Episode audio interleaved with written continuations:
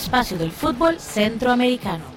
Hola, muy buenas noches, muy buenas noches a todos y todas quienes nos están siguiendo en este episodio 117 de Footcast, el espacio del fútbol centroamericano. Hoy en una noche bastante especial con un invitado de lujo, una figura eh, bastante reconocida del fútbol costarricense, don Frank Carrillo. Así que, Frank, le doy la bienvenida. Buenas noches.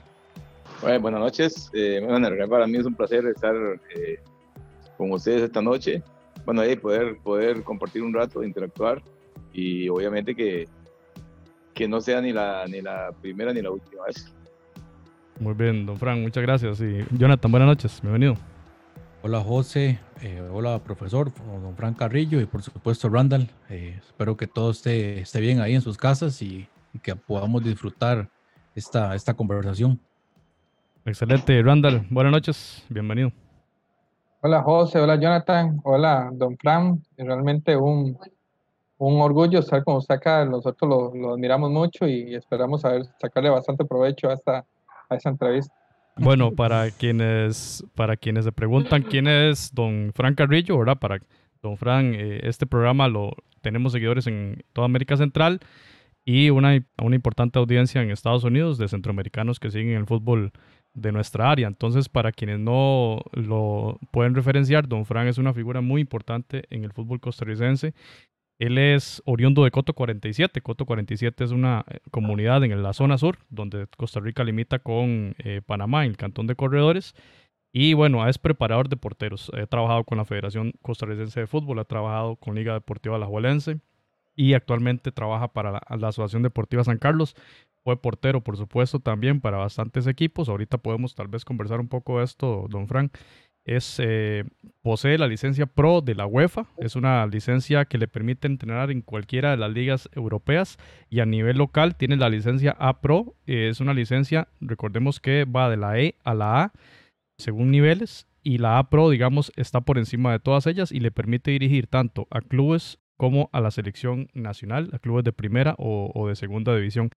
Esa es la figura que tenemos el día de hoy acá en, en Footcast. Así que, don Fran, creo que podemos empezar imaginándonos que alguna persona del área centroamericana le pregunta a usted quién es Frank Carrillo, ¿qué le podría usted decir a esa, a esa persona?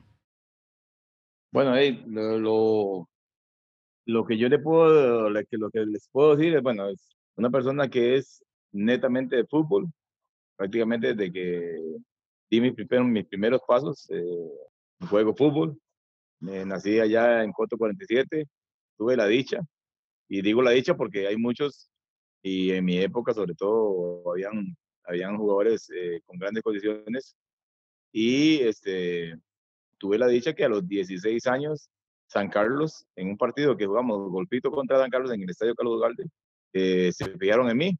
Entonces, eh, cuando me trajeron para acá, para San Carlos, y desde esa época, pues ya soy un sancarleño más. Tuve la oportunidad de debutar en la primera edición con, eh, perdón, en la segunda división con, con San Carlos en el 77. Y luego ya en el 78 ya debuté en primera división con el equipo de San Ramón. Luego volví a San Carlos en el 80, finales del 80. Y ya hasta, hasta el retiro. Y ahí he estado, hice mi historia como jugador, luego empecé mis pasos como, como entrenador. O sea, me dediqué a los estudios como entrenador y hasta la fecha. ¿En qué momento, don Fran, conoce a, Luis Gabelo Conejo? Eh, ¿Fue en ese paso por San Ramón o, en qué momento es? Porque es el que desencadena una serie de circunstancias que le llevan a estar donde está el día de hoy, Fran. Correcto, correcto. La historia, bueno, Gabelo lo conozco desde mi paso por San Ramón, correcto. Y ya luego, después del Mundial de Italia 90, eh, que teníamos mucha, mucha comunicación y tal, él me invitó a que yo fuera a España a pasear donde, donde él cuando estaba jugando con el Albacete. Y ahí tuve la oportunidad de, cuando esa visita todavía no, sinceramente no tenía planes de ser entrenador. Y ahí conocí a Benito Floro, que era el entrenador de Gabero en ese momento. Y bueno, Benito Floro y toda la gente que lo rodeaba, que en su momento eh, fueron gente importante dentro del fútbol español. El, el caso de Inés Meléndez, que fue el director de la Escuela de Entrenadores de la Federación de Fútbol de España, eh, Antonio Flores, eh, José Portolés, gente muy, muy preparada, muy estudiosa. Y un día después de un entrenamiento me dijo Benito que por qué no me dedicaba al tema de, ser entrenador. Entonces ahí empezó. Entonces ya empezó ahí cuando, cuando eso, Mariano Moreno era el, el que mandaba en la, en la, en la Federación Española. Entonces eh, Benito habló con él. Entonces, eh, empecé ya el, el curso en la, en la Escuela Territorial de Castilla-La Mancha. Mi peregrinar por ahí. Eh, eh, yo creo que, que fue una, una, experiencia muy bonita, eh, muy, muy, muy cultivadora. ¿Qué le puedo decir? me ha dado muchos réditos, muchos réditos de, de la amistad que tenía con Gabriel. Frank, eso fue a principios de los 90, ¿verdad? Más o menos. Correcto, correcto, correcto. En, ese entonces no era muy común que, los, que en Costa Rica se formaran como entrenadores. Podemos decir que usted fue uno de los pioneros prácticamente en eso, ¿verdad? En recibir estudios formales. Y, ya había una generación que se comenzó a preparar para él a usted, porque realmente, de hecho, esto de, los, de las personas que estudian para, para entrenadores es como algo muy reciente, ¿verdad? Realmente, o sea, era, era muy poco, poco común en ese entonces. Correcto, la, en, en, esa época había mucha, eh, o los pocos que se prepararon, generalmente era en Brasil o en México, pero a nivel de Europa eran muy poquitos. Y yo tuve la dicha, digo la dicha porque, bueno, le caí bien a Benito en su momento, por mediación de Gabelo, tuve la dicha de, de llegar ahí al equipo Albacete, que en ese momento, primero yo fui cuando estaba en segunda, viví el ascenso, la primera edición, y siempre Benito fue muy, tuvo una, una apertura conmigo muy buena. Siempre tuvo entrenamiento, inclusive cuando empecé a hacer el curso, las prácticas que le exigen a uno en, en esos cursos, entonces yo lo hacía ahí en el equipo de Albacete y, o sea, me cuadró, me cuadró todo de película. Y por supuesto que es, es otra cosa.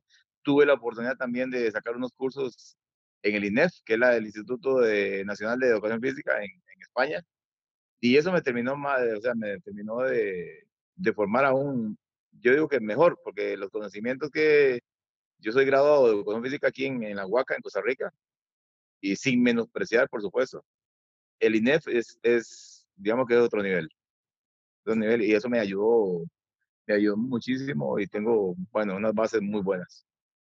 Profesor, en, en esa línea, digamos, hoy en día todavía es, es muy complicado para, digamos, para, para un, hablemos de un exjugador que quiere ir a prepararse a Europa, sigue siendo algo muy complicado, pero ¿qué podríamos decir, digamos, en, en relación a, a, esa persona que todavía está dudando si hacer la inversión de ir a, ir a prepararse en Europa o simplemente seguir dirigiendo casi que de manera empírica, porque lamentablemente hay mucho entrenador que dirige de forma empírica. ¿Qué le podríamos decir, verdad, a esa persona que está, que está en ese proceso? Yo creo que, o sea, creo y con mucha propiedad se los digo, cuando usted pone un pie, en, por ejemplo, en España, porque en todos los países en Europa hay países que de repente están en la vanguardia de, de, del fútbol mundial, de, de España, Alemania, eh, Italia, el mismo Holanda, y ahí son otros niveles, o sea, son otros niveles. Entonces, usted se da cuenta, por ejemplo, cuando yo empecé en España, se da, se da cuenta que usted ya no va a formar al jugador, sino va a formar a la persona. Uno tenía la, la, la idea de que el entrenamiento era el entrenamiento propiamente dicho. No, el entrenamiento nace de fuera, o sea, es conocer la persona, conocer el entorno, inclusive conocer qué deficiencias a nivel de, como ser humano tiene el muchacho antes de que llegue al estadio, por ejemplo, uh -huh. la cancha. Entonces, todo eso, o sea, toda esa, esa panorámica, usted se lo da cuando usted llega a un nivel como en su momento llega a España. Y ahora, bueno, por supuesto, ahora estamos mucho más avanzados con todas las tecnologías nuevas. Entonces, yo le digo a todos los que les gusta manejar fútbol que es muy importante prepararse donde realmente uno va a aprender si realmente uno quiere ser, ser, ser bueno en lo que uno hace. Don Frank, eso que usted acaba de mencionar de la importancia de la formación general de la persona, ¿verdad? Eh, ¿Qué consejo le daría usted a una persona, a un jugador que hoy tiene 17 años y que va por un buen, buen camino, digamos, en la parte deportiva, que está haciendo las cosas bien, que está descollando en alto rendimiento y que ya los dirigentes de los clubes hablan de que puede dar el salto, digamos? ¿Qué aspecto cree usted que hace falta para que el jugador costarricense y el jugador de Centroamérica en general dé ese paso más allá de la circunstancia deportiva en el tema de la formación integral? Bueno, primero que está, hacer un, hacer un paréntesis y reforzar eso que usted, que usted dijo, porque el fútbol es integral. El fútbol es integral. Hemos visto a través de los años que, que hay muchos jugadores, que hay muchos jugadores que usted de repente los ve en un partido y, y son un crack, son un crack. Pero el siguiente partido usted lo ve que ya no es lo mismo, o sea, eh, como es como, como se dice en la medicina, es como un cardiograma, sube, baja, sube, baja, pero principalmente porque ningún entrenador o ningún formador le dice al muchacho que viene cargando de fuera del estadio. Eh, a un muchacho de 17 años, primero el, el, consejo, por supuesto, el consejo es que sea un buen muchacho que, que sea dedicado, comprometido, responsable, eh, todos los valores que ya tienen que venir. Si no vienen del, del hogar, el formador tiene que, tiene que reforzarlos. Y yo creo que esa es la base primordial para que, para que ese muchacho triunfe ya cuando cumpla los 18 años. Y es que inclusive, don Frank, para el fútbol moderno que el jugador aspira a viajar a Europa o a otras ligas, Estados Unidos hoy que es abierto, ya tiene que ser fuerte mentalmente también y, y, tener un bagaje cultural importante, incluso saber inglés y un montón de cosas. Ya digamos, ya, ya el, sí, el talento en sí ya no te garantiza, ¿verdad? Eh, triunfar fuera de Costa Rica, por ejemplo. Ya, ya hay que agregar toda esa parte integral que usted menciona, ¿verdad? Correcto, correcto. Ahora eh, hay muchos estudios e inclusive se han modificado mucho los entrenamientos en el sentido de, de todo lo que es senso cognitivo es desarrollarle todo el potencial a nivel de, a nivel de cerebro al muchacho para que pueda potenciar todo su talento. Ya en ese momento, ya con el talento ya no, ya no alcanza, porque la exigencia que hay en el fútbol en este momento es muy grande y usted tiene que formar un atleta completo a nivel emocional, a nivel físico, a nivel técnico, a nivel táctico y obviamente agregándole todos los valores, todos los valores, para que ese muchacho sea una persona con un sentido de pertenencia hacia el club, que sea una persona trabajadora, que ya no sea un muchacho que llega a entrenar, a entrenarse una hora y que se vaya para la casa.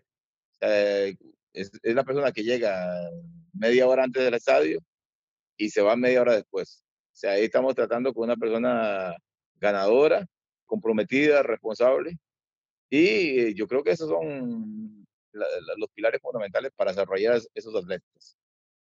Profesor, e, ese filtro, digamos, ese filtro, llamemos ahí entre los 17, 18, 19 años, ese filtro donde el muchacho sí tiene talento, pero todavía le falta dar ese paso a la, a la, a la parte profesional. Ese filtro es un, un, filtro, digamos, bajo su criterio, un filtro en, en las cualidades técnicas o es un filtro más que todo en la parte eh, psicológica, tal vez en la parte social que le termina afectando? ¿Qué, qué le impide a ese jugador llegar a, a, desarrollar todo su potencial? En el caso específico de Costa Rica, que hemos visto casos eh, donde jugadores, ahora, ahora usted lo mencionaba, jugadores que, que daban ciertos, ciertos destellos de talento, pero no, no, no lograron llegar. Correcto. Bueno, es un tema que creo que se llevaría un programa, pero Generalmente los clubes en Costa Rica, generalmente, ven a la liga menor como, como un requisito. O sea, no lo ven como una inversión. Eh, yo soy del criterio que el muchacho tiene que estar graduado en todos los aspectos a los 14 años. O sea, porque el filtro, el filtro tiene que estar entre los 14 y los 17 años. ¿Por qué? Porque hay, hay muchos cambios fisiológicos, biológicos, y eso va a determinar que el muchacho, más la formación psicológica, física, técnica y táctica, van a moldear para que ese muchacho, cuando pase los 15 años, ya tenga claro hacia dónde va a ir. Por supuesto que eso no le va a garantizar de que va a ser eh, un jugador de, de la gran élite, pero, pero ya ahí le estamos potenciando para que todo el camino se haga más fácil. Pero es muy difícil que un muchacho que ha, ha venido rankeando desde la liga menor, llega a los 17, que se pretenda que él va, va a triunfar en, en, el alto nivel. Es muy difícil. No, don Fran, eh, mira, es que eso nosotros lo hemos conversado porque últimamente se ha hablado, bueno, en Centroamérica ha habido casos muy exitosos de, digamos, en este momento creo que el que va a la vanguardia en, en Liga Menor es Honduras, ¿verdad? Que ha podido ir a todos los mundiales, pero caso, en caso de Costa Rica, ha hablado mucho de que ha habido fracasos en los últimos años en los procesos de Liga Menor, pero nosotros hemos tenido esa discusión de que es que en Costa Rica se le ha delegado la formación de los jugadores a, a los procesos de selección menores, pero no, no a la responsabilidad que tienen los clubes. Porque, por ejemplo, bueno, yo sé que usted estuvo muy vinculado, ¿verdad? Con los, en su momento con selecciones regionales y todas las cuestiones. Ustedes escogían los jugadores buenos en ese momento, ¿verdad? Y se los llevaban a la federación y en la federación, digamos, trabajaban eh, con esos chicos, pero los otros chicos que no pudieron llegar porque tal vez quedaron un poco más lentos, en ese momento no están preparados, van a los clubes de primera edición. Y si no tienen la misma inversión y el mismo, en la, el mismo, digamos, reforzamiento que se le da a los chicos que están en este momento con las selecciones menores, pues cuando alguno de estos nunca, va, nunca los va a superar, nunca van a generar la competencia, entonces el fútbol se limita a los que pudieron llevar ese peso de selección. Hay responsabilidad en los clubes en esto, ¿verdad? El, también un poco de, de, que Costa Rica se haya quedado un poco rezagado a nivel de, de liga menor, a nivel de selecciones, o es tal vez una percepción nuestra. No, no, no, correcto. Usted está en lo, en lo, en lo cierto. Eh, yo creo que la federación, y le digo que el 2002 hasta más o menos 2000, 2010 por ahí, eh, bueno, Carlos, Carlos Watson, que siempre estuvo ahí, fuimos siempre los, los, visores de la federación, pero sí, en algo que usted tiene razón es que no debería ser la federación el que va a hacer visorías a todo el país. O sea, esto tiene que ser algo que nazca de los clubes para poder eh, generar un proyecto de liga menor donde esté sustentado toda la, base de, hacia la primera división. Eh, ¿Qué sucedía antes? La federación captaba jóvenes, y le puedo decir muchísimos nombres, entonces los clubes llegaban a la federación y se, se llevaban a los equipos. Pero ya hay un desfase, porque entonces nosotros los agarramos de las regiones, inclusive de la mayoría de equipos de canchas abiertas, pero no tenían esa fundamentación de base. Pero los clubes son los que tienen que ir a temprana edad, identificar a los talentos, llevárselos a los clubes y darle la debida formación para que la gente de la federación vaya a los, a, a los clubes y de ahí pueda alimentarse para las diferentes selecciones. Porque yo le digo con mucha propiedad que generalmente en la U15, en la U15, que los muchachos llegan de 14 años, se pierde un año de trabajo prácticamente, porque hay que enseñarles todo lo que son fundamentos, fundamentos básicos de en la técnica, en la táctica, en la, en la parte física, inclusive en la parte mental. Don Frank, de todo lo que usted nos ha dicho, hay, bueno, hay bastantes aprendizajes y si yo estuviera involucrado con algún club, estaría tomando nota con bastante fuerza. Si pudiera usted revisar de la experiencia que usted ha tenido en San Carlos, en otros equipos, y si pudiera enviar un consejo a gente de clubes en el resto de Centroamérica, ¿cuál debería ser la estructura organizativa del club, verdad? Analizando que usted dice que tienen que tener un, una formación integral los, los jugadores, ¿verdad? Tienen que ir supongo yo, un acompañamiento en, en, cómo le está yendo en el colegio o, o, cómo le está yendo, no sé si ya en la universidad para los jugadores que ya están en alto rendimiento. No sé si psicólogo. Entonces, ¿cuál es el modelo ideal de la gestión organizativa del club para atender a ese grupo de jóvenes que van a descollar o, o que intentan descollar en, en, cada uno de los clubes? Bueno, mi, mi, consejo, y se lo digo como Frank Carrilla, no se lo digo como, como, como miembro de la Asociación Deportiva San Carlos, mi recomendación es que siempre tiene que existir la escuela de fútbol, donde tienen que eh, masificar. Ahora bien, el, la escuela de fútbol tiene, tiene dos vertientes para mí, que es la labor social del club y la parte de elitista, donde usted tiene que identificar los talentos que llegan a la escuela de y formar equipos élite. Y luego tener la parte de prospectos, de prospectos. El término de prospectos es prospección, que usted lo visualice a un largo plazo. Y obviamente que ya esos equipos tienen que tener sus buenos entrenadores, sus buenos formadores, tener un preparador físico para que les trabaje toda la parte, la, eh, para que trabaje esa, esa parcela. Y luego toda la parte ya élite, que son los equipos competitivos, que son U15, U17, eh, U20, que ya tengan una estructura parecida a la que tiene la, que tiene la primera. Y obviamente eso conlleva muchos, eh, muchas cosas. Entonces ahí entra la nutricionista, entra el, médico, entra el, terapeuta, porque si queremos, si queremos generar calidad, tenemos que tener una estructura de calidad. Pero eh, agarrar el talento, de, por ejemplo, la escuela de fútbol, y no darle la, la debida formación, como hablamos antes, que el muchacho llega a los 14 años y da un brinco a los 15 y no está formado en todo el sentido de la palabra, yo creo que un club no, no, no puede aspirar a lograr grandes cosas y pasa lo que pasa siempre, que es que contratan jugadores foráneos, algunos van a ser rentables y la mayoría no lo van a hacer tanto. Y le van a tapar a los muchachos que vienen debajo, que vienen con muchas deficiencias y no pueden competir contra, contra esa gente. Profesor, bueno, usted ha, tenido la, la oportunidad de, de, estar muchos años en la Federación de Fútbol y bueno, obviamente en la parte de San Carlos también, donde eh, tuvo la, creo que fue un pilar en la, en la, en la carrera futbolística, por ejemplo, de Álvaro Saborío, pero en la federación usted ha, visto pasar un sinnúmero de porteros creo yo, una generación muy buena de porteros, no, no solo de Keylor Navas, sino otros porteros como, como Pemberton, otros porteros que han, que han estado en la selección, José Francisco Porras, con los que trabajó en el Mundial. ¿Qué tiene Costa Rica en la parte de porteros? ¿Qué, qué puede ser lo que, lo que, lo que diferencia a, a Costa Rica, eh, tal vez de otras regiones? Y bajo su criterio, ¿usted cree que podríamos tener otro jugador como Keylor Navas en los próximos años, ahí en, en la semilla? ¿Otro jugador o otro portero?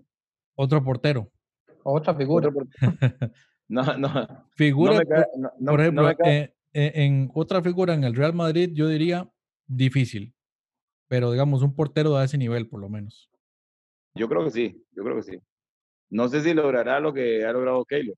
Ustedes saben que la historia de Keylor viene de, de la primera regional, la primera regional que nosotros tuvimos eh, fue la de 8-6, donde estaba Keylor, Daniel Cambronero.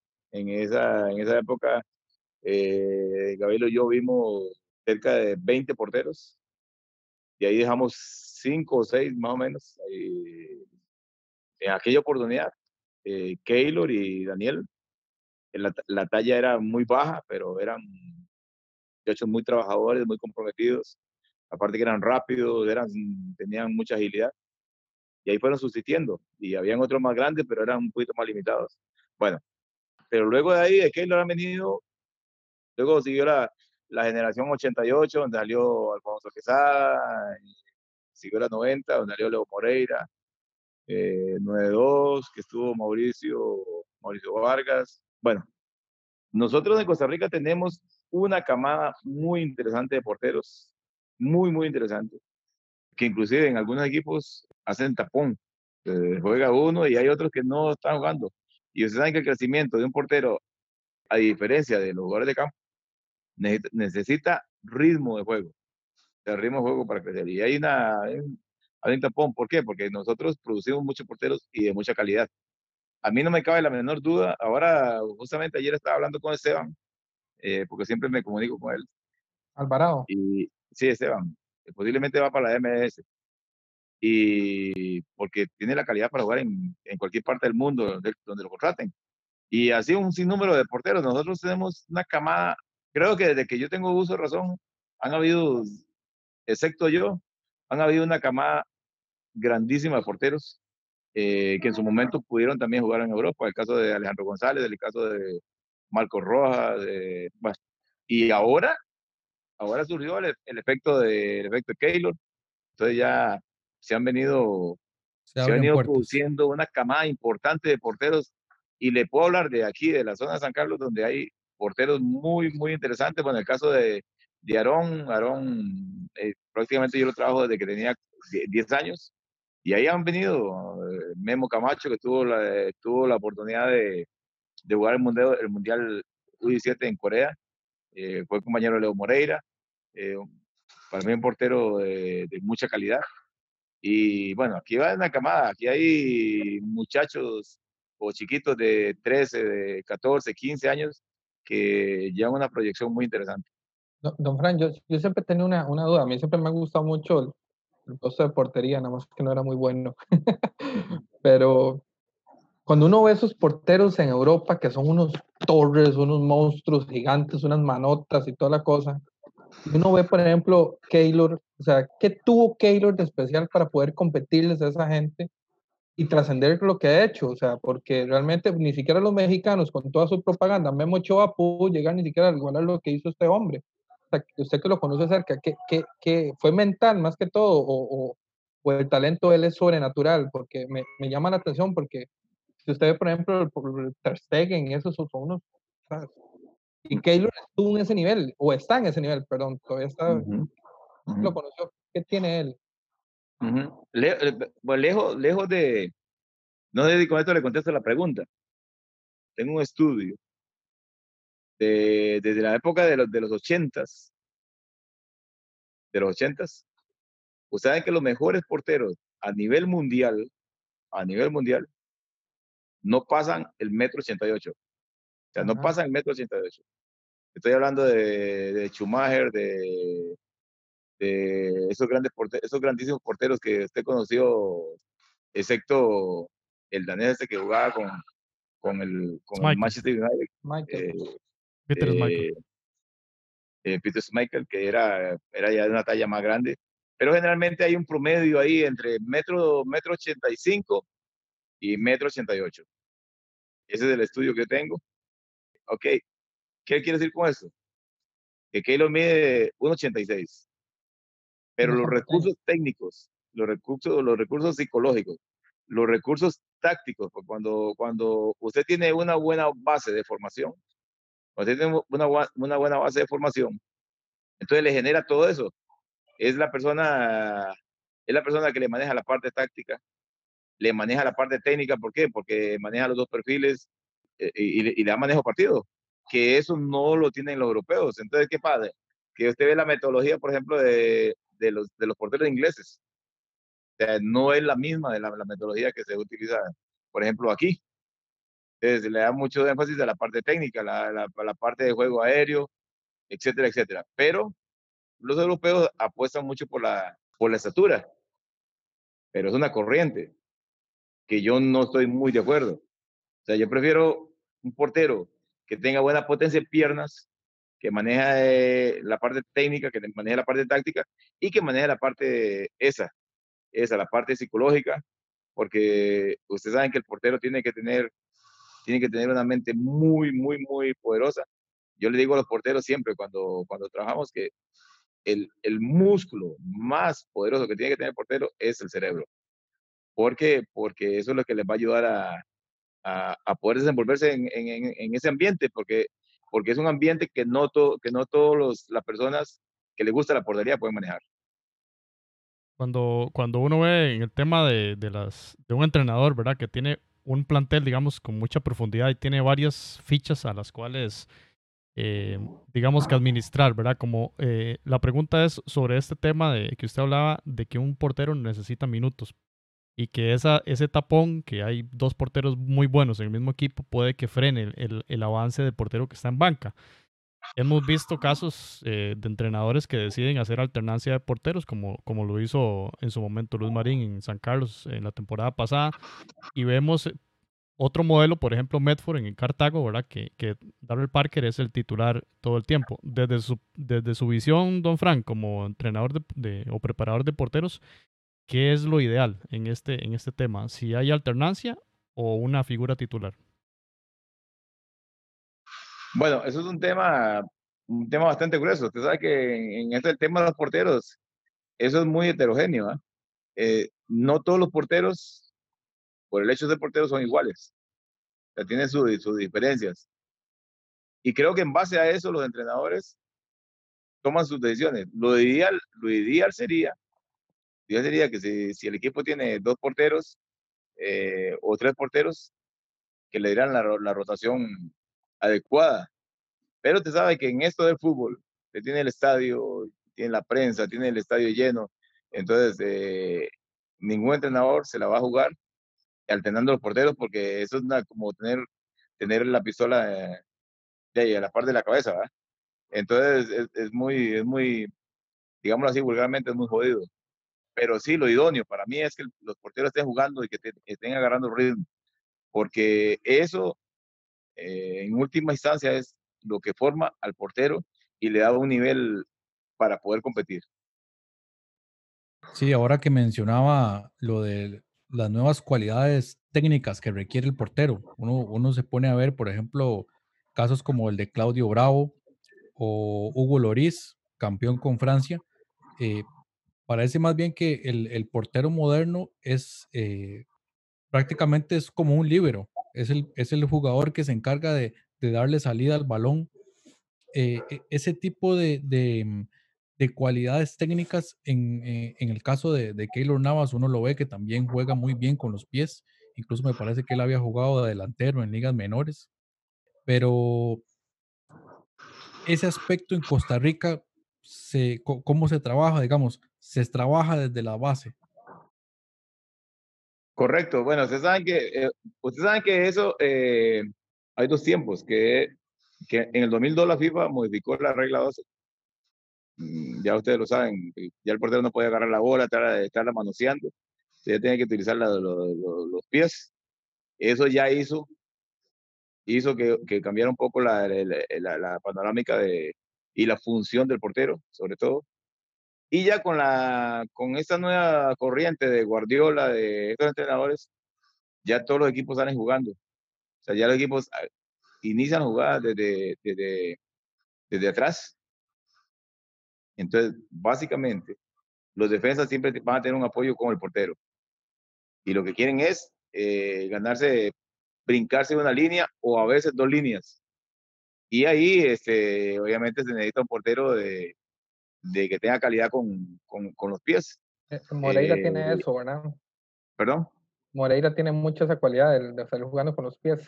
Bueno, eh, a mí no me gusta hablar de este tema, pero Keylor y todos los porteros que han pasado por las selecciones y que han trabajado con Gabelo y conmigo tienen ese sello de, de manejar bien los pies. Algunos, algunos lo asimilaron rápido, otros un poquito más lento y otros, eh, pero digamos, a partir de Keylor para acá, que fueron los primeros, los primeros porteros de, en, en, en procesos formales, porque antes estuvo Patrick, estuvo Víctor Bolívar, anduvo por ahí eh, Adrián de Lemos, pero que fueron, fueron como una pasada, digamos que fugaz, pero ya propiamente trabajando con nosotros a tiempo completo, a partir de Keylor para acá, fue que los porteros empezaron a trabajar con nosotros y ahí le metimos mucho trabajo con los pies, por eso ustedes ven que, que estos porteros tienen mucha, mucha, mucha técnica. Y eso es fundamental en este momento. Los mejores porteros, ahora los, los, los porteros mejor pagados son los que manejan mejor los pies. Profe, yo quería hacer un paréntesis en la conversa tan amena que estamos teniendo para brindar algunos saludos de personas que nos han reportado la sintonía. Melissa, Isaac, Diego, Oscar, Monserrat. Y aquí, don Frank, le, le llega un, un, saludo de Francisco Cubillo, que dice que le dicen Popi, que lo admira mucho el trabajo que usted ha hecho, un gran profesional, y que eh, él ha podido aprender mucho de, usted, dice don Francisco Cubillo Morales, a quien, quien le saluda. Saludo también a un compañero apellido Lungo que nos mandó eh, sus saludos de, desde Nicaragua y Byron Murcia que también le manda saludos. Este, también saludos a Francisco Céspedes Obando, compañero de podcast, ahí quien, quien nos ve. Y Francisco Cubillo indica que Keylor tuvo también mucho corazón y humildad y es parte de las características que hablaba Don Fran de, de más allá del, de ser bueno en la técnica, en, en, el tema futbolístico, en el tema deportivo, tener una convicción, un corazón fuerte y, y una integralidad es, es, fundamental. Imaginémonos una figura de nuestra tierra en tierras lejanas, con todo el tema de estar lejos de la familia, con la presión del deporte, con la presión de, de, una situación del club, tiene que rendir mejor que, que, los jugadores locales, ¿verdad? Para justificar su presencia allí. Por supuesto, el tema de la integralidad es, es fundamental para justamente justificar la, la, pertenencia a un club. Y Keylor lo, lo, tuvo bien como lo explicó Don Frank. Frank, sabemos también que, bueno, usted en su larga etapa o larga carrera futbolística como preparador de porteros y también ligado, asociado a Liga Menores y a la federación, ha visto pasar un montón de jugadores. Antes mencionó algunos, que estaban ligados, digamos, a la portería. Pero podemos hablar de otros, como Álvaro Saborío, ¿verdad? Que usted también conoció muy, siendo este muy joven y que usted le dio un apoyo para llegar a donde es hoy actualmente una leyenda del fútbol, eh, al menos en el club de San Carlos, que lo llevó a la, a la primera estrella de este club. También. Goleador de la, de la selección nacional, goleador histórico del Real Salt Lake, una figura del fútbol nacional de Costa Rica. Eh, entonces, eh, don, don Frank, preguntarle por la historia de Álvaro y, y por otras figuras, ¿verdad? Que, que, nos puedan un poquito entender más eh, sobre su papel en el fútbol nacional. Siempre cuando, inclusive la, la última entrevista me la hizo Eduardo para la, el programa este de ESPN y lo, la respuesta que yo le dije fue que eh, yo fui un, un facilitador y hay una, creo que traigo ese don de ver a un joven y tratar de ayudarle. Y Álvaro fue uno de esos, que lo vi desde que era muy pequeño. Y digamos que el caso fue especial. El caso fue especial porque realmente él vivía, él vivía solo, dependiendo de, de, de una práctica que le pagaban ahí repartiendo, repartiendo bolsas. Y entonces ya yo le tendí el hombro como, como, como ser humano que soy. Pero yo creo que el éxito de Álvaro es, es que tuvo el carácter ese de, de, de luchador, Ustedes saben que Álvaro viene de un barrio que todos conocemos y que estaba muy rodeado de gente que, que anda en otras cosas, pero él tuvo, la, tuvo el carácter ese de, siempre que luchar por lo que él, por lo que él quería. Y, simplemente yo le, le, le, di las, la, digamos que le di la, las armas y le di el apoyo para que, para que él pudiera triunfar y sea lo que él es hoy y que ustedes lo ven hoy en día con, ya con su edad, su rodilla ya que no, pero entrena como un muchacho de 15 y yo creo que eso es un mensaje y una y creo que es un buen modelo para todos estos jóvenes que vienen que quieren de que quieren triunfar. Sí, Álvaro Álvaro es un buen ejemplo para de lo que significa la superación en el fútbol, ¿verdad? Sabemos también que pasó por los Chiles y ahí tiene bueno, Randall vivió en los Chiles, yo también viví en los Chiles y ahí es altamente estimado y la figura de Álvaro Saborío como ese niño que estaba ahí rondando las calles y que también practicaba en la plaza de, de fútbol de, de, los Chiles y que ahora es una, una estrella nacional.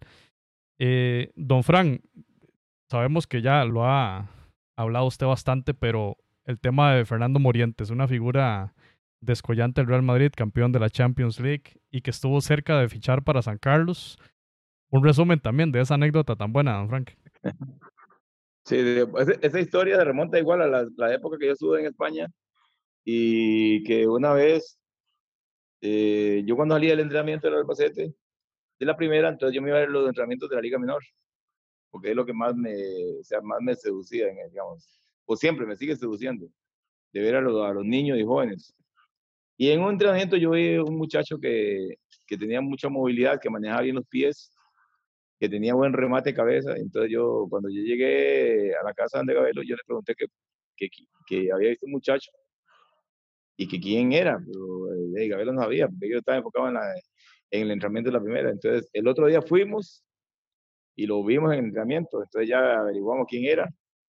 Eh, creo que en esa época no nadie, solo en el club lo conocían. Entonces yo inicié, la, le, le, dije a Gabelo que yo me lo quería, le iba a decir que me lo quería traer para Costa Rica un año. Iniciamos, hablamos con Juanito, el gerente deportivo del Albacete en ese momento. Hicimos todas las gestiones con, con el Consejo de Administración. Juanito habló con los papás y bueno, todo estaba de acuerdo. Entonces yo cuando llegué a Costa Rica, en esa época el, el presidente era Joaquín Rodríguez y el entrenador era Freddy Copper. Yo le dije que había una posibilidad de un muchacho de 17 años que, que jugaba en el juvenil del Albacete, pero que, de que podíamos que nos podía servir aquí, pues tenía una contextura bastante bonita, manejaba bien los pies. Pero, bueno, la cuestión fue que me dijeron que no, pegando brasileños aquí entrenando y tal. Y ahí no se dio, no se dio la, no se dio eso, no, yo me, la verdad que me, me, digamos, por decirlo de alguna manera, me desencanté, eh, no volví a hablar del tema. En esa época lo convocaron a la sub-20 de España, creo que tenía como uno o dos años menos. El mundial, el mundial de Qatar juvenil fue el siguiente año y él fue el goleador del, del mundial de Qatar. Eh, debutó con el Albacete. Yo estuve a mediados, creo que estuve a mediados, yo estuve como en julio, agosto, creo que a final de agosto yo volví. En noviembre él debutó con el Albacete en primera edición y el siguiente año fue al Mundial de Qatar y fue goleador. Y de ahí cuando vino lo compró el Zaragoza y del Zaragoza lo compró el Madrid, creo, y después se fue para el Paris Saint Germain. Esa, esa, es la historia más o menos resumida de, lo, de, de Fernando Fuentes. Seguro, seguro eran Ronaldinho y Ronaldo los dos brasileños para que no se trajeran a Morente. sí, pero lo que en esa época nadie lo conocía y, eh, sacarlo menos. ¿no? Solo hay uno que estaba ahí. Pero igual, digamos, igual, no. Y ahí, todo es una apuesta. Sí, sí, no, y qué historia más bonita porque realmente uno no, no se espera que un equipo como el nuestro, pues, como San Carlos, haya tenido la posibilidad de tener un crack mundial como él y, y que estuvo a un sí o un no, ¿verdad? Y ¿Qué hubiera pasado en la vida de él si se hubiera venido para acá? Tal vez le hubiera gustado, se hubiera quedado acá, tal vez no. Hay muchos. Entonces, muchos en, en, eso, en eso, como en cualquier cosa de la vida, usted no tiene una bolita para decir qué, qué va a pasar Ajá. mañana. Todo eso es exactamente. Rato se hubieran nacionalizado costarricenses y sean nuestro centro delantero en algún proceso, una cuestión así. Exactamente. No, exactamente. Yo lo, lo, que le digo siempre a los muchachos es que, que entrenen fuerte y que nadie, va, nadie sabe qué es lo que va a pasar. Porque, digamos, de usted decir, yo como entrenador o como formado le voy a decir, no, no, es, es que usted va, va, a llegar a jugar al Real Madrid o al Paris Saint Germain. O sea, eso, usted, eso se llama blasfemar. O sea, es, es, prepararlo para, o darle las armas para que, para que él pueda llegar. ¿A dónde? Eso solo, solo Dios lo sabrá. Yo tengo una pregunta y usted, usted se considera un, un, discípulo Benito Floro, ¿no? O sea, digamos, porque Benito Floro lo, lo tuvimos hace poco aquí en Costa Rica y, y digamos un proyecto que inició la Liga Deportiva Alajuelense, se, se desaprovechó la oportunidad de tener un, señor como Benito Floro acá o, o, llegó unas circunstancias en que tal vez no era el momento, porque sus pergaminos tiene don Benito, ¿verdad? Correcto, no, correcto. Yo, yo cuando estuve estudiando en España tuve la dicha de recibir, eh, recibir varios cursos, no, bueno, no solo, no solo Benito, o sea, y con Benito conviví durante o tres años que yo estuve ahí. Eh, pero tuve la oportunidad de recibir cursos de, de, Víctor, de Víctor Fernández, que en ese momento fue entrenador de Zaragoza, del Valencia, y de Luis Aragonés, que me imagino que ustedes lo conocen, que fue uno de los que, que revolucionó el fútbol español, que en su momento la prensa y todo el mundo estaban como peleados con él, pero que él, él sabía que él tenía la razón y al final se dio. Y tuve la oportunidad de... de y, y, digamos que la, la, la, la hay, hay culturas que no están preparadas para cuando una persona quiere hacer algo. O sea, siempre hay una, hay una, una contraposición. Y cuando Benito llegó aquí, yo una de las primeras cosas que le dije es que la cultura de nosotros, y utilizo esta palabra porque la cultura de nosotros es bien jodida. Entonces, volvemos al tema, al tema formativo. Entonces, cuando usted agarra una, eh, Benito agarra un equipo, una planilla como la liga, de los jóvenes, la mayoría de los jugadores no tienen una, una formación, y aparte que el entorno, la, la cultura propiamente dicha, no, no, no era adecuada, entonces eh, obviamente que no se puede desarrollar un buen trabajo. Ese fue, digamos, el principal problema, sin, entrar tal vez en, en, tanto detalle, pero digamos, el principal problema de Benito Floro en Costa Rica o de un entrenador de ese calibre, porque yo todavía eh, veo informaciones en España y Benito Floro es, es una figura de muy alto nivel, o sea, muy, muy respetado en España. Y yo siento que aquí en Costa Rica se le, se le respetó un poquito, eh, incluso la prensa, decía, la, a la prensa decía, es que no le entiendo lo que dice. Pero digamos, eh, el hecho que tal vez la prensa no le entienda no es, un, no es problema del entrenador, ¿me explico? Es, es un problema del periodista que no entiende ese, ese tema el aspecto cultural fue, fue a su criterio, fue lo que, lo que falló ahí en ese, en ese proyecto. Para mí sí, para mí sí. Es que, bueno, no sé, eh, cualquier entrenador, porque digamos que Benito es de la élite, o sea, de la élite, no es un entrenador corriente. sea, fue dos veces campeón en España, eh, con el Madrid, con el Albacete, lo subió de, lo pasó de segunda B, segunda A a primera división y estuvo a un punto de meterlo en la UEFA. Un equipo con, con un presupuesto muy bajo. Y cuando llegó al Madrid, igual, fue, fue, dos veces campeón de Copa y fue campeón de, y campeón de Liga. O sea, eso no, eso no lo brinca. Aparte que ya estuvo con el Sporting de Gijón, estuvo en Japón. Y a lo que, a lo que iba es que cualquier persona, pongámosle nombre, pongámosle a Guardiola, que es una persona que le, juega, le, le gusta el, el, el, fútbol rápido, el fútbol ese de, de mucha velocidad, de, con técnica en velocidad. Usted se encuentra con un muchacho que a los 14 años no sabe controlar una bola. O sea, es muy difícil, es muy difícil que trabaje aquí en Costa Rica. Entonces, eso, eso por ahí más o menos anda el asunto. Entonces, que de pronto, no sé, pongamos un nombre. Eh, Frank Carrillo es la figura de la liga. Entonces ya llega tarde, llega en sandalias, llega con la de tirante, llega, ¿me entiendes? Y eso es lo que pasa en, eso es lo que pasa en Costa Rica. Entonces, eso, la junta directiva lo, lo consienten. Pero cuando llega una persona de estas, que son muy, muy militares, pues ya ahí el primer choque, ahí ya, entonces ya los jugadores ya como que no, no lo ven bien, porque ya están, están acostumbrados a que el fulanito como la figura, entonces puede hacer lo que le, le da la gana. Entonces yo creo que todo eso hay que recarlo de los clubes, para que el día de mañana, cuando venga una persona de, esa, de ese calibre, se pueda hacer una, una buena labor. Y una pena haber desaprovechado la, la presencia de Floro y, y, de que esas circunstancias se den en un club de los más grandes del país, da cuenta de, de una mejora que tenemos que hacer sustancialmente en, en el fútbol local y, y, sabemos que en Centroamérica pasa lo mismo, lo hablábamos la vez pasada con Camilo Velázquez de situaciones de indisciplina en equipos de primera división, ¿verdad? Que son realmente lamentables.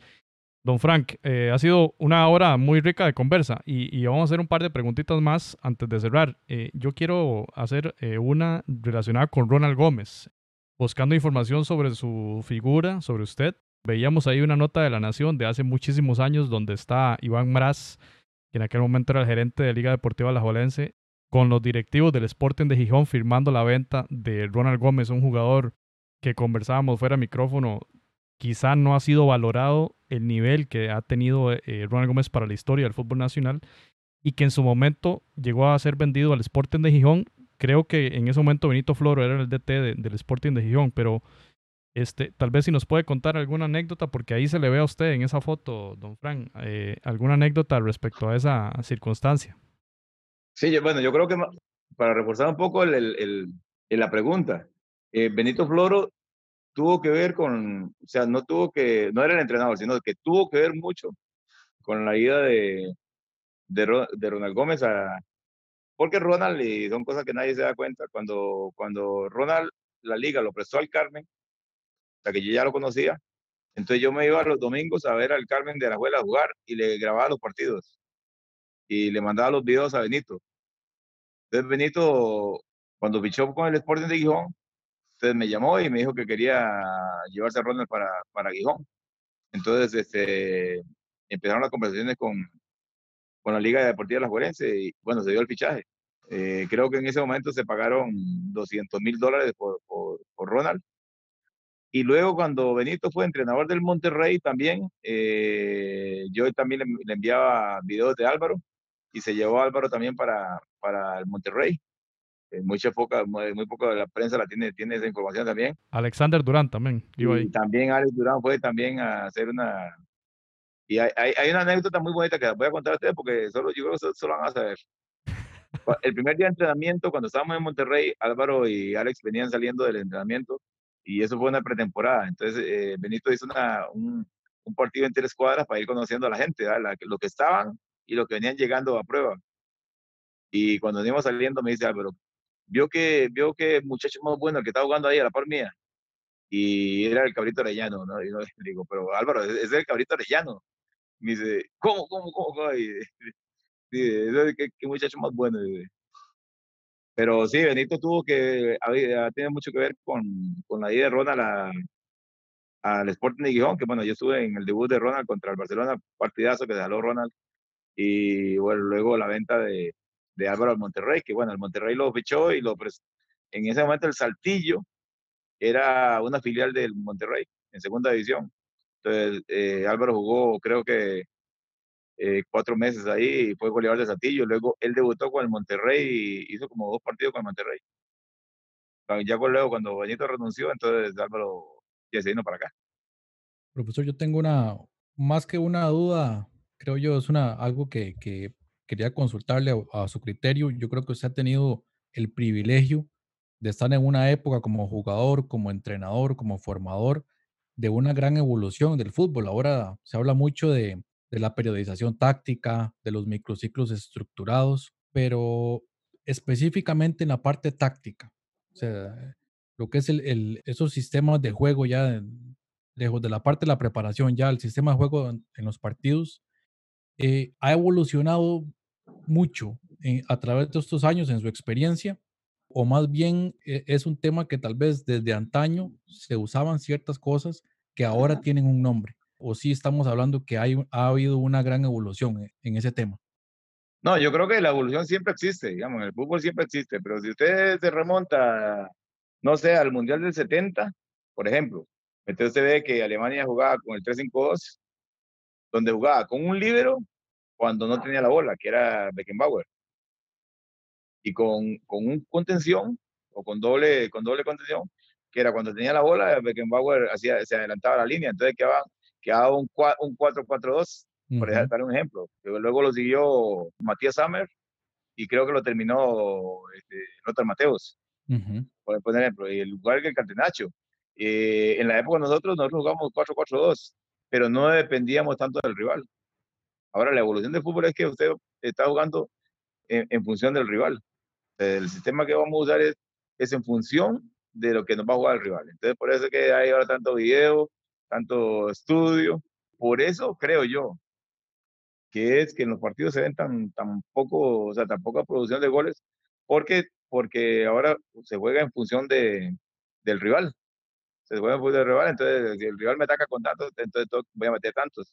Y antes no era, no era, la apuesta era como más, era como más atacar más, ¿me entiendes? No, no, no era tan, tan defensivo el asunto.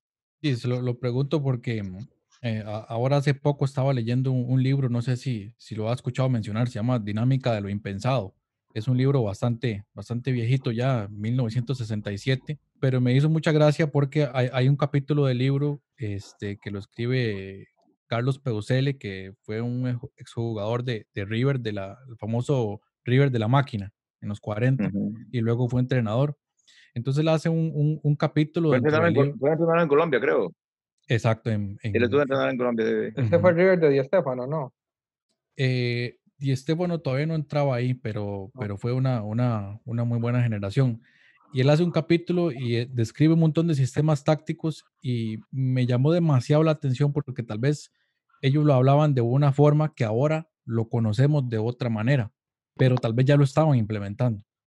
Pero definitivamente, este, sí, sí tiene que haber una, una evolución, o si ha existido correcto, una evolución. Y, correcto, y eh, dentro de, dentro de esa evolución es que entran los conceptos, entonces son conceptos que se van manejando, porque en la época, digamos, eh, más atrás se manejaba de una manera y la, ahora se manejan de otra manera, pero son eh, básicamente lo mismo. Entonces usted oye hablar cuestiones que usted ya o las vivió, por ejemplo en mi caso, o las vivió o ya las leyó o las vio. O sea, pero, pero ahora se manejan conceptos diferentes, o sea, de otra manera. Ese, creo que por ahí Sí, sí. Porque, digamos, eh, yo estoy en una posición de, por ejemplo, la vieja guardia y la nueva generación que vienen de entrenadores.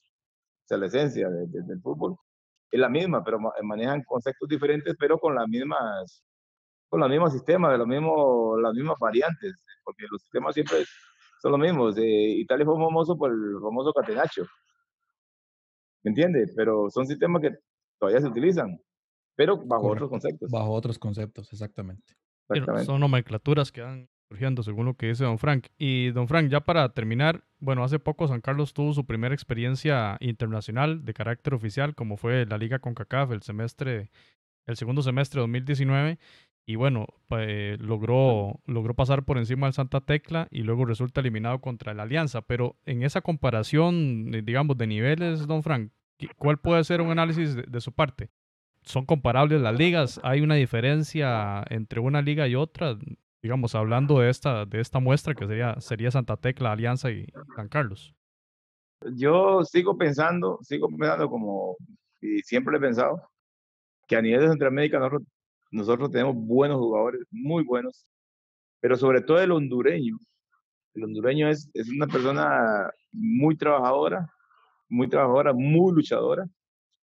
Y yo creo que ahí la, digamos, la diferencia, aparte del, obviamente del talento que tienen ellos, eh, fueron dos partidos de, de, de, de, mucha lucha, de mucha lucha de parte de, de parte de los hondureños. Igual en la pretemporada creo que nos enfrentamos al Motagua.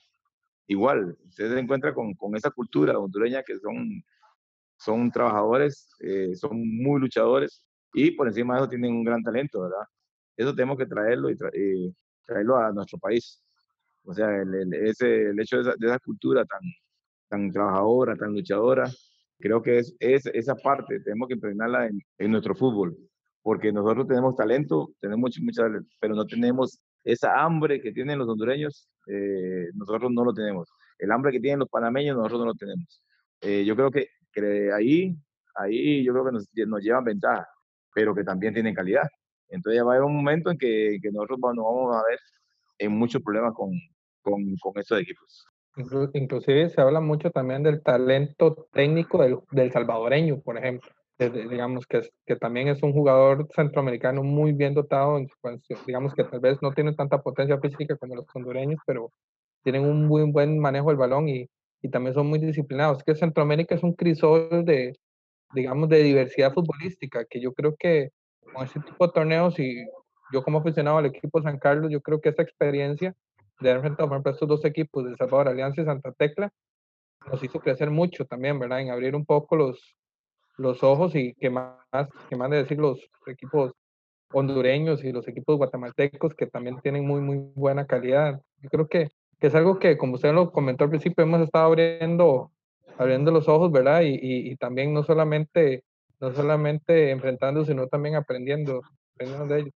Pero, perdón, yo creo que dije yo, eh, hondureño no los salvadoreños, de la Alianza del Santa Tecla, que tienen ah, mucha lucha, tienen mucha entrega y tienen esa hambre. Eso es lo que nosotros tenemos que traernos, igual los hondureños, eh, igual que los panameños. Creo que nosotros tenemos que traernos eso, aprender de, de, de eso, más la parte, la calidad de esa técnica que nosotros tenemos. Don Fran, ¿cuál, ¿cuál ha sido la mejor selección que usted ha visto y el mejor equipo de fútbol que más le ha llenado los ojos como, como entrenador y como aficionado? La del 2002. Por encima del 2014. Coincidimos sin ahí. Duda. Sin duda, sin duda. Es que para mí los resultados no. No, pero la calidad, digamos, la calidad de, de jugadores, la calidad. Aparte que fueron. Eh, fueron situaciones muy difíciles. Posiblemente, si el Mundial 2002 hubiera sido en Brasil, con la temperatura, la temperatura que existía en Brasil en ese momento, posiblemente esa selección hubiera llegado también a las, a la misma distancia, pero porque ustedes saben que los alemanes construyeron ahí eh, desde no sé cuántos meses atrás, construyeron una, un hotel. Un hotel, pero igual lo venció el clima. O sea, lo venció el clima, por más que tuvieran, lo venció el clima. Y así le sucedió a la mayoría de los, de los equipos europeos. Entonces, digamos que tampoco sin menospreciar el trabajo de nuestra selección, pero el, digamos que la circunstancia, el entorno, eso, nos favoreció un poco pero la del 2002 sin duda alguna es una, una gran selección. Sí, quizás tal vez nos faltó más experiencia, ¿verdad? Porque yo creo que solo Guanchov y, y La Bala y tenían ese colmillo internacional, tal vez que la del 2014 sí lo tenía, ¿verdad? Ya tenía un... No estamos, no estamos tan globalizados en ese momento. Ya ha sido la, la selección más fuerte en eliminatoria. Yo creo que el récord que marcó la selección de Costa Rica en esa eliminatoria 2002 todavía se mantiene y ni siquiera México lo ha logrado vencer. Don Fran, eh, le manda saludos Carlos Meléndez, dice que él ha visto a Aaron Cruz jugar y que sin duda se ve la mano ahí también de, de Fran Carrillo en el juego de pies de, de Aaron Cruz. Y Alonso Arce, que también nos da un saludo ahí. Y a Diego Barracuda, que se mantuvo en sintonía. Eh, don Fran Carrillo, ha sido un honor para nosotros en Footcast tenerle a usted acá en el programa y, y realmente eh, de, esperemos que, que, algún día podamos otra vez coincidir y, y concertar alguna conversación para conversar de muchos otros temas que nos quedaron al tintero, pues entonces no, no queremos molestarle más, don Fran, pero muchas gracias, de verdad. Mucho gusto. Estamos para, servirle y saludos a todos ahí. ya esperemos que nos podamos ver, ver pronto. Muy Muchas bien. gracias, profesor. Muchas gracias al profe y gracias eh, Jonathan Randall y nos escuchamos en el próximo episodio. Esto fue Footcast, episodio 117. Gracias.